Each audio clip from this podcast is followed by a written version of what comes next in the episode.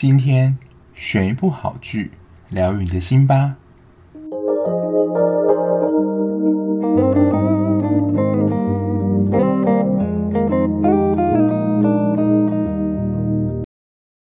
欢迎收听今天的节目，回来啦！今天又来到了听众推荐的单元。今天要介绍剧，其实大家应该不陌生，因为接续着上一集，就是我德鲁纳酒店跟我的大叔这两部，先让观众票选。那因为我说，其实这两部我都想看。那因为上一次德鲁纳酒店胜出了，所以就先做德鲁纳酒店。所以今天就来聊我的大叔吧。当初在投票的时候，其实是德鲁纳酒店的票数大概是七比三左右，可是因为投我的大叔人，他们都反映说，对于我的大叔的喜爱胜过德鲁纳酒店非常多。我当时在想说，哦，那我的大叔到底是有多好看？可是呢，德鲁纳酒店的票数又比较多，那到底是怎样？好，我今天就来谈谈我对我的大叔我看完之后的一些感想跟解析。那我的大叔他是二零一八年的作品。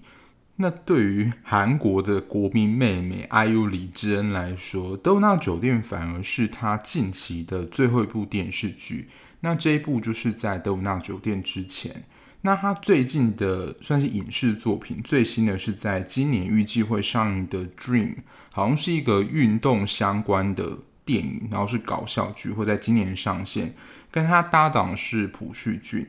那我先大概的说一下，我对于德鲁纳酒店跟我的大叔两部戏的比较，就我自己觉得好看程度啦。我自己觉得两部都非常好看，可是他们的两部好看，就他们是走不同路线，所以其实很难比较。我觉得都是非常优秀的作品。要我说的话，德鲁纳酒店就是它各方面其实都没有瑕疵。或者是其实你很明显就可以看得出它的剧本的安排啊，还有演员的演技上都没有什么可以挑剔的地方。可是我的大叔就比较吃就是个人的，不论是成长或是生活的经验。唯一他们这两部的共通点就是 IU 李智恩在这两部都是扮演的所谓比较冷酷厌世的表情。尤其在我的大叔这一部里面，他大概有百分之七十到八十都是呈现一副周一厌世脸的表情，就真的完全无表情。而且我觉得 IU 的长相本身就偏美艳，所以不笑的时候看起来就真的有一种难以接近，就是你不会想要靠近他那种人。会说这一部非常吃情感经验的一个原因，也就是因为它的主线剧情，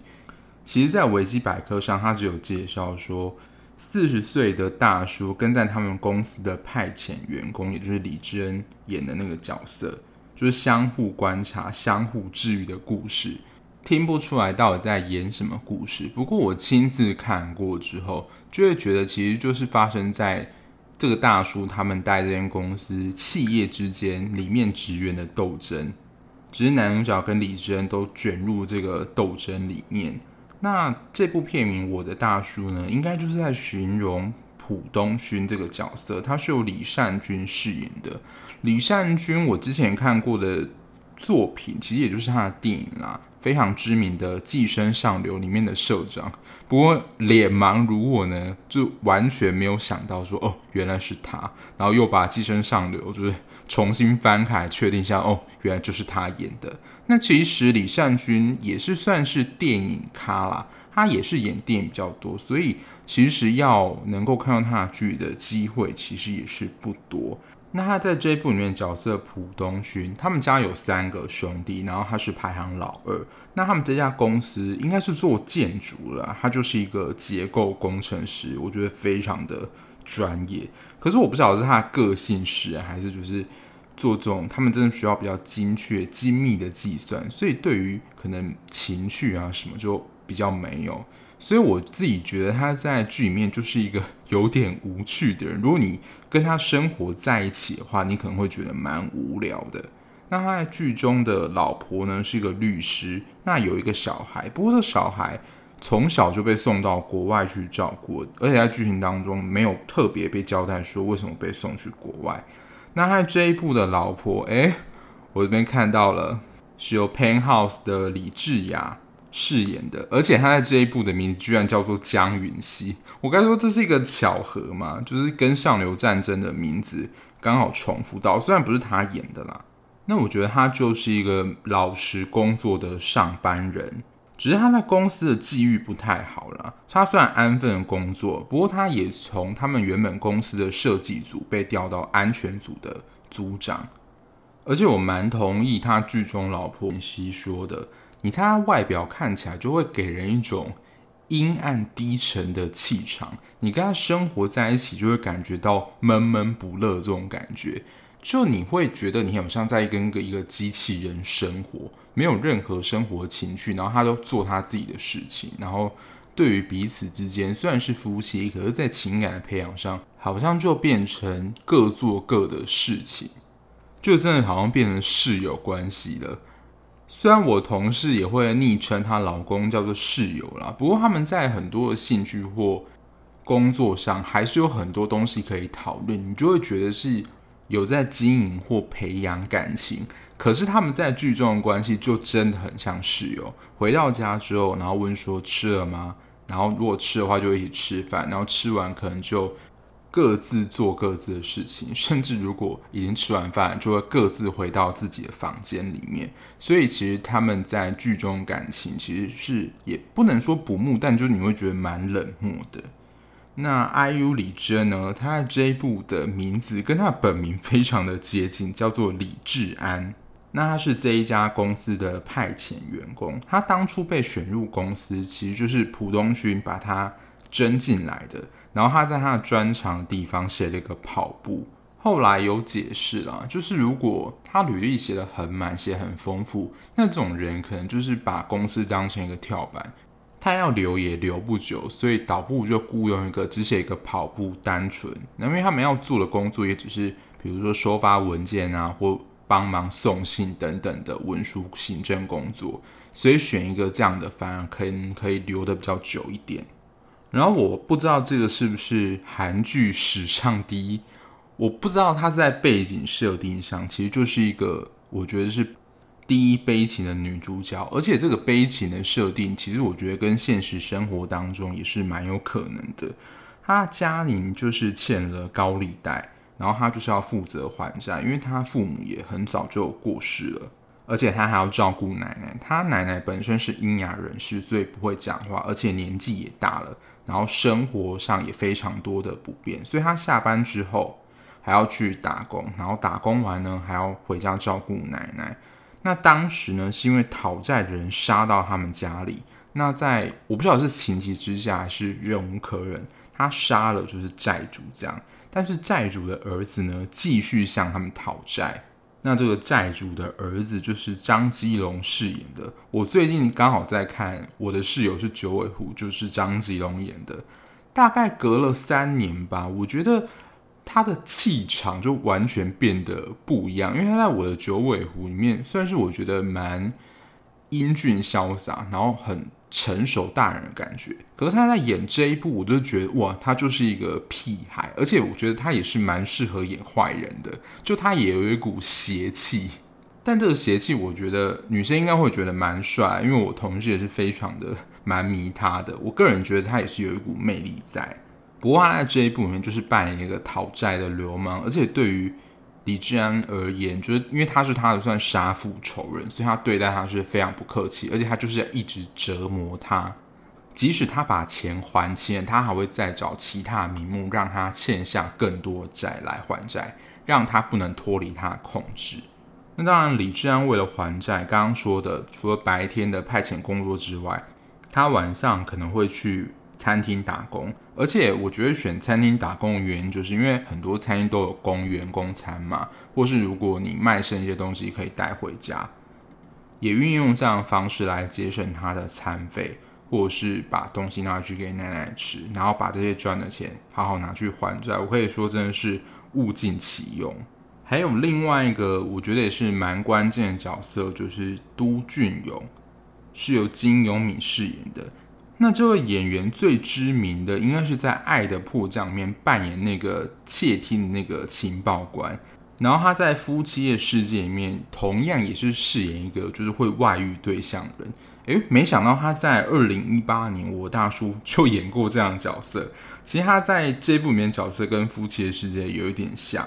然后另外我觉得比较算是津津乐道，或是有他的新闻啊，就是他的童颜，就是驻颜有术。他本人已经将近快五十岁，但是我觉得他保养大概就是四十出头，也是蛮可怕的，因为就是真的看起来很年轻，看不出那个年纪。那在这一部里面的都俊勇呢，他其实是朴东勋的后辈，就是大学这种前后辈的关系。可是他在目前公司的职位是比东勋高的，而且呢，也是他把东勋调组了，从原本的设计组调到安全防护组。然后他跟东勋的老婆也发生婚外情，就是这一部也不能算是狗血，但是有点复杂的设定。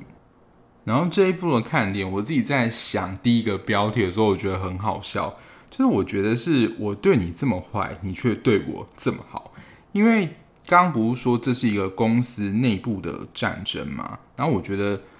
朴东勋对于李志安就是一个以德报怨的最高境界，因为李志安真的非常需要钱去还债，所以他跟都俊勇，我觉得是有一个契约上的关系，他就会每个礼拜给李志安钱。然后李志安就要报告朴东勋的行踪，那他如何知晓他的行踪呢？就要在他的手机里面安装窃听程式，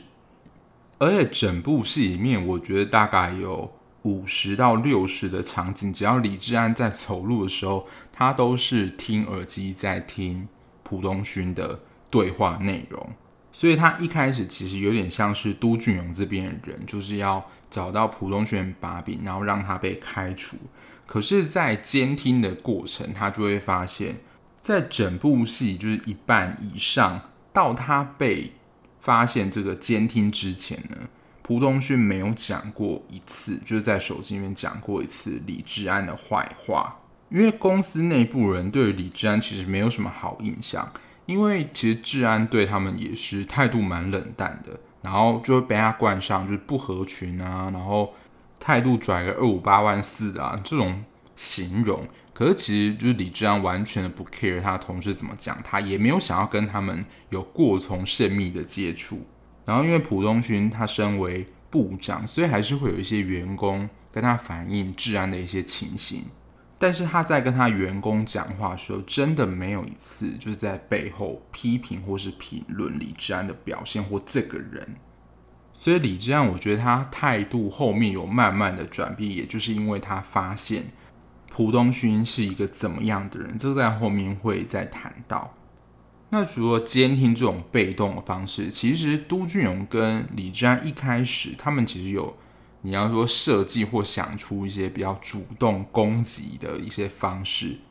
比如说都俊勇就叫李志安跟朴东勋就是有过分亲密的接触。比如说跟他单独吃饭啊，然后被偷拍啊，或者是主动的要亲他等等。那李詹因为钱的关系，所以他为了要得到都俊勇钱还债，所以他还都还是会进行这些看起来很像要除掉朴东勋的计划，陷朴东勋于不义。看到这边，你会觉得她就是一个可以为了赚钱而不择手段的女人。那为什么会说以德报怨呢？因为东勋除了请他吃饭之外，后来他们走走就发现，原来他们住在同一个社区。那因为他发现他自己一个人独自照顾奶奶，然后可能就是奶奶移动也不方便啊，他还背着奶奶，就东勋背着奶奶回到他们自己的屋子，而且主动告诉他们说，以他们的条件是可以申请那种长照机构，而且是免费的，因为过去那种养老院啊。他们之前去住的时候被赶出来，就是因为交不出钱。但东勋就非常好心的告诉治安有这个资源可以使用，所以你就会看到前期李志安跟都俊勇就是联合起来想要除掉朴东勋。可是朴东勋也不是省油的灯，因为他其实也发现其实很多事情。就是非常的奇怪，他其实一开始是因为收到了一个五千万的礼券，但这个五千万礼券呢，其实是都俊勇要陷害另外一个常务朴东云，但因为就只差了一个字，然后这个下手的人记错了，事情的开端是这样，然后东勋也不是省油的，他就扮演起侦探的角色，就想说，因为他在过程当中有一个算是陌生人，就一直打电话给他，所以他就真的扮演起侦探的角色，去调查说这个电话来源是谁这样。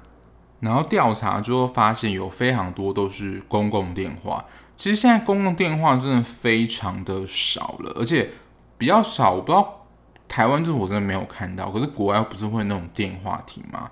我是真的不知道那个电话亭，其实每一支都有自己的号码，然后他就是去查那个通联记录，然后查说哦，这一支电话号码是从哪一个公共电话亭打出来的。这个调查过程很长，我觉得也占了大概这部戏的三分之二吧。到最后他才就真正找到要陷害他人是谁。当然是我们是以观众角度，你知道说就是都俊荣要。顺便的把它铲除掉，可这个调查过程很长啊，所以这部戏你要说它的主线其实就是这个，但是如果以题材来讲，如果只有光有这个话，其实会感觉到有一点无聊的。那其实我觉得这一部你要说好看，或者有人觉得它是神剧的原因之一，待会会在后面为大家稍微解析一下。其实我觉得是这一部的情感的表现。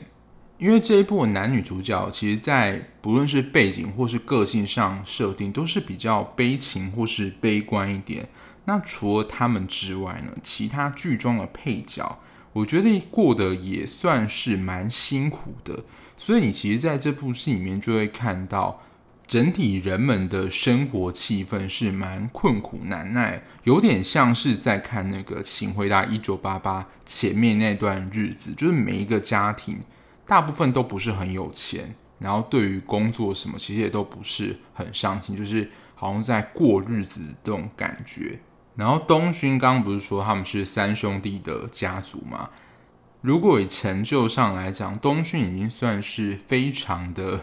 你要说有长才了。因为三兄弟里面大哥呢，他就是中年失业，然后拿着自己的你要说退休金嘛去做生意，结果破产，然后欠债。然后三弟呢，他在维基百科上写得很好笑，他说是啃老族，然后天天做着不切实际的导演梦。的确啊，他们就是真的有一点，一开始就是待在家，然后只有东勋去工作，而且他们的妈妈还在，就是已经可能是七八十岁的长者了，然后还看着这两个就是四五十岁的中年人在家里吃饭。因为我们对于可能四五十岁的人，就是刚好青壮年这个时期，可能都是不论是在家庭啊，或是事业，都是有成。这可能是我们普遍对于一般人的想象，或是我们期待的样子。可是在这部里面，就是这两个兄弟的设定，在现在社会可能会被大家称为就是人生的卤蛇。不过我觉得三弟的故事也是蛮妙的。她就是一个你要说怪女演员，演技太差，然后带赛到她的导演路。当然，她后来这个导演就也找不到人拍片啊，或者是没有人找她。然后他们在家中，她跟大哥来无所事事，想说不行。然后后来就觉得不能再这样下去，所以有一个朋友呢，就是把他们的清洁公司交给他们，然后大哥就跟三弟一起在清洁公司。工作这样，就他们自己有点像类似那种承包商，就是有 case 然后去接。然后我觉得里面有一个蛮经典，然后有点搞笑的画面，就是大哥他在开车的时候，感觉也是没有在注意交通安全啊。他每一次就是要过弯的时候，通常我们过弯的时候其实会放慢速度嘛，因为转弯其实是一个蛮危险的一个过程。然后就每次要这样急下转过去，然后可能那个。甩尾的幅度不够，然后就会造成他的车子翻覆，而且至少有整部剧没有两次这样 slow motion 的画面。然后他的车是那种小型的，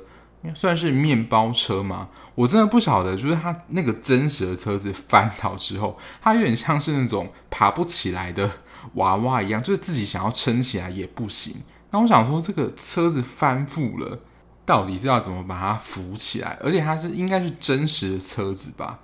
就他们兄弟其实也有自己各自的故事啊，但我就觉得他们真是一对宝，在这个剧里面就是还蛮好笑的。你要说可以说是搞笑担当吗？因为这部戏的剧情，我觉得就真的是偏沉重，有他们就是可以稍微润滑一下。还有另外一组是千德跟正熙。那千德他这部里面，他其实是一个法号啦，因为他就是出家了。那演员呢就是朴海俊。那让他真正就是大红的，其实也是《夫妻世界》的李泰武，就是那个渣男。因为我是先看《夫妻的世界》嘛，所以当时就有一些文章出来说，哦，原来他在这部里面是饰演一个你知道清心寡欲、吃斋念佛和尚，然后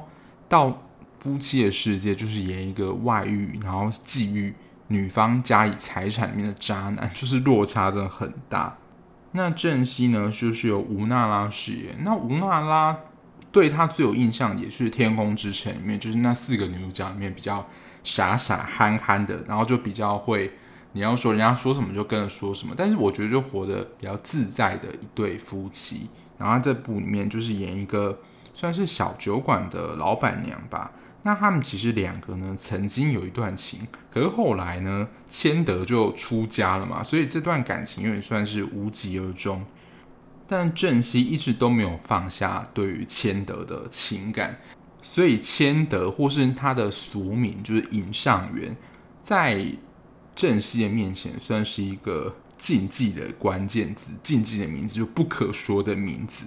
那我觉得这个正熙开的小酒馆就叫正熙家，我觉得是一个在这部剧里面蛮特别的存在，因为它就是一个大家联系感情的地方。但我觉得就是跟日本、韩国的这种居酒屋文化蛮像，就很。会在这种喝酒的场合，就是培养感情，这样你就会感觉到这个酒馆里面就是满满的人情味。因为治安后来也被他们邀请到这个酒馆一起喝酒聊天嘛，然后因为他们又住在同一个社区里面，所以就会相互关照啊、寒暄问暖等等。所以我觉得就是这个大家一起的这种人情味，也慢慢的算是融化了原本李治安的冷漠。所以我觉得，就像刚开始一开始所说的，在这部戏里面，其实每一个人的，你要说背景或是他们的生活，其实都过得算是蛮困苦，或是其实蛮不顺遂的。可是大家一起彼此相互的支持，度过这个每一个人的难关，这种人情味会让你感觉到其实蛮温暖的，就好像觉得日子还是可以过下去的这种感觉。那我觉得也是这部戏角色的背景设定，所以如果你可能有类似经验或是相同的背景的话，你会有非常强烈的共鸣，或是有很强烈的感受。所以我觉得这部戏就是如果你有经验的话，其实你就是会真的蛮动容的。而且我觉得是角色的个性塑造这部戏的成功，因为我觉得在主线的剧情上，说实在，我觉得。完全没有德鲁纳精彩，可是他的情感面，我觉得你以真的有体会来讲，其实是强过德鲁纳蛮多的。因为德鲁纳他算是比较明显的，就是离别啊，或者是他们有一些放不下的东西，是比较大家可以去体会的，可能也是大家共同经验。可是智某你要说。悲苦的经验就真的是比较难共有的，而且加上这一部它就是一个现代剧，没有什么奇幻的元素在，所以另外一点可能你会觉得说蛮真实的。那他角色的塑造或是情感的真实面，我觉得是真的蛮贴近的。比如郑勋，他就是一个他是那种有苦但不说出来的人，我们可能会形容他叫做闷葫芦吧。而且我觉得他说的有一句话。真的可能是很成熟的人才会说的。他说：“事情啊，就不要让别人知道，是一种大人的成熟。比如说，别人都已经在讲你坏话了，但是你不要表现出来说你已经知道这件事情，你就要表现出跟平常一样。因为他在剧情中的最后啊，他是已经知道说都俊勇跟允熙其实已经是有外遇的关系。”可是他去找都俊勇理论的时候，他就说：“如果你让允熙知道说他发现的话，他就死定了，就会把他教训得很惨。”所以你可以说东勋是一个蛮贴心的人，他不希望就是他所爱的人受到伤害。所以我觉得那个落差或是会令你很心痛，就是当最后云熙亲自告诉他的外遇对象，但他其实早就知道了。他那一幕真的，我觉得。那种新的刺痛，然后搭配上就是李善均就是有点声嘶力竭的演技，你会觉得看得很痛心啊！就是他外遇的对象为什么会是一个自己最讨厌的人？就全世界的人，你跟谁外遇都好，就是你为什么要外遇一个我全世界可以说全世界啊最讨厌的人，或是我最不想见到的人？所以东勋在里面其实看似啊人生胜利组，就娶到一个漂亮老婆，然后在公司里面也有一个蛮高的职位做到部长，而且他后来也有被推荐成为常务。在外界眼光看来，可能会觉得他是一个蛮成功的人，可是事实上就是要处理公司内部的斗争，还有自己婚姻的危机。而且我觉得有一幕他演的也蛮生动，应该说这个编剧啦。我觉得他编得非常的细致，因为大哥跟三弟都是那种有不爽就会马上骂出来，或是干掉，或是直接就拳脚相向起来了。可是东勋就是一个自己发生什么事情他是不会说的。那他妈妈其实就有说到，其实，在三个孩子当中，他的这个样子其实才是让他最担心的。所以我觉得，并不是因为东勋他有最高成就，所以他才获得就是比较多妈妈关心，而是因为他就是这样的个性，就是有碰到困难或是辛苦的地方不说的时候，然后反而可能都自己憋着或自己吸收，反而才是让妈妈担心的。我觉得这是一个很打到我的点，因为我自己本身也是这样个性，我基本上应该也是。比较属于报喜不报忧啦。我一开始其实也是比较属于会忍着的这种人，可是后来当然也是经过了一些调整啊，或者是跟朋友聊之类的，其实我会慢慢的发现，把自己的比如说脆弱或是困难的地方说出来，其实也没有这么的可怕。但我觉得我在看这一幕这样的一个不把自己内心或是真实的想法说出来，或是不想要让别人。担心这种设定，我自己是蛮有感的啦。当然，还有一个就是不断的被比较议题，因为像刚刚讲的，其实上者就是出家那一回，他其实在出家之前，他是算是这个区里面的成绩排行第一的，所以东勋呢，少不了就会拿来被跟上者做比较，然后还曾经说，你最好可能也就是像上者这样，你就是不可能赢过他了。另外一个就是都俊勇嘛，因为他在这间公司里面职位是比他高的，而且这个消息其实是大家都知道，然后只是大家还是会拿出来，所以这种在公司传遍的事情，就是公司基本上无秘密啊，所以他其实也一直知道说这件事情一直被提起来，但他可能自己的某一些心理的状态就会被勾起来。当然，除了蒲东勋这个角色他自己本身碰到的难题之外，你要说真的啊，我觉得这部戏里面最精彩的，其实我觉得是李治安他的心理的变化，就是在蒲东勋给他非常多的关爱跟帮忙照顾之下，他其实心理的历程有非常大的转变。我就分析一下，就是我自己看到，然后我自己整理的一个过程。他其实一开始对所有人都是不信任的。所以他其实一开始就筑起了高墙，对每个人其实都非常冷漠，甚至可以说就是只想要从他们当中获得一些好处。这样加上他被追债的生活，然后可能我觉得之前人也都对他的冷漠啊，或是离他而去，所以会形成一种凡事只能靠自己的这种心理。然后当就是蒲东勋就是试出他善意，想要帮助李治安的时候。李治安讲一句非常经典的话，他说：“你是因为可怜我，所以才会关心我吗？”所以他将别人的关心视为是一种就是可怜他的行为，对他的一种施舍。所以其实他并不是就是真心的想要帮助他、关爱他，其实可以还是可以看出他对于人的不信任，只是对他的一种施舍而已。接下来，蒲东勋呢，并没有放弃，就是。就是打退堂鼓，对于李治安的关心，中间帮忙照顾奶奶啊，然后告诉他一些讯息等等，让李治安有稍微的卸下心防。不过接下来他其实那个城墙，就是对于人的防卫城墙还是在，因为他接下来就提到了，就是他其实也是有受过别人的帮助，他不是那种别人也不帮忙他的那种类型。可是呢，就是别人帮助他，就是事不过三的道理。帮助到他第三次的时候，就离他而去，或是曾经听到过说他杀过人，就是大家见到这种讯息，就是闻风丧胆，就不敢再接近他，跟他做朋友，然后有离开他。然后我觉得是他原本心中也会预设一个脚本啊，就是蒲东勋在听到这些可怕的杀过人的消息之后，蒲东勋也会像之前人一样离开他。不过东勋就讲了一句，就是我觉得之前其实已经提过很多次了，但我觉得这句话的力量真的还是非常的大。就是说你的过去其实我并不在意，或其实你过去并不代表什么。它其实就是我们对于可能某一部分非常在意，但其实